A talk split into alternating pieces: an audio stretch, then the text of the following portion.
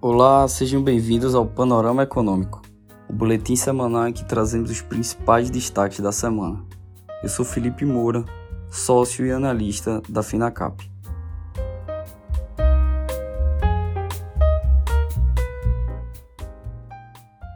O Ibovespa apresentou uma semana de queda, mas segue negociando próximo aos 120 mil pontos, patamar onde vem gravitando desde a metade do mês de junho. O Ibovespa segue sem grandes oscilações há praticamente dois meses após o rally que começou em março e levou a Bolsa Brasileira a se valorizar mais de 25% em dois meses. Os preços dos ativos seguem em direções heterogêneas à medida que os resultados do segundo trimestre de 2023 são divulgados e os investidores reagem de formas distintas aos resultados, com muitas empresas ainda refletindo alto nível de juros em seus balanços, como também de empresas já à frente no processo de recuperação. O Comitê de Política Monetária do Banco Central, em ata divulgada na terça-feira, procurou dar mais garantias de que seguirá uma toada austera no corte de juros daqui por diante, depois de fazer uma baixa na taxa Selic, mais forte do que esperava a maior parte dos analistas econômicos. O colegiado informou que são muito altos os requisitos para se desviar da promessa de limitar os cortes de juros juros a meio ponto percentual nas próximas reuniões. O comitê julga como pouco provável uma intensificação adicional no ritmo de ajustes, diz a ata. A chamada função de reação, que são os fatores que o Copom olha com mais atenção ao tomar cada decisão, ficou mais rigorosa. Para cortar além de meio ponto, teria que haver uma reancoragem bem mais sólida das expectativas, um aumento contundente na capacidade ociosa da economia, ou uma dinâmica substancialmente mais benigna do que esperada na inflação de serviços. O indicador de preços ao consumidor nos Estados Unidos, referente ao mês de julho, veio em linha com o esperado, ajudando a afastar a preocupação de mais uma alta nos juros pelo Federal Reserve. Houve avanço de 0,2% no mês em relação a junho, conforme o esperado por economistas consultados pelo Wall Street Journal. Logo após a divulgação dos dados, o dólar passou a exibir depreciação global. O CPI em linha e o seguro-desemprego um pouco acima do esperado reforçam a ideia de que a próxima reunião, Comitê Federal de Mercado Aberto, o FONC, vai ser de manutenção das taxas de juros no patamar em que se encontram atualmente.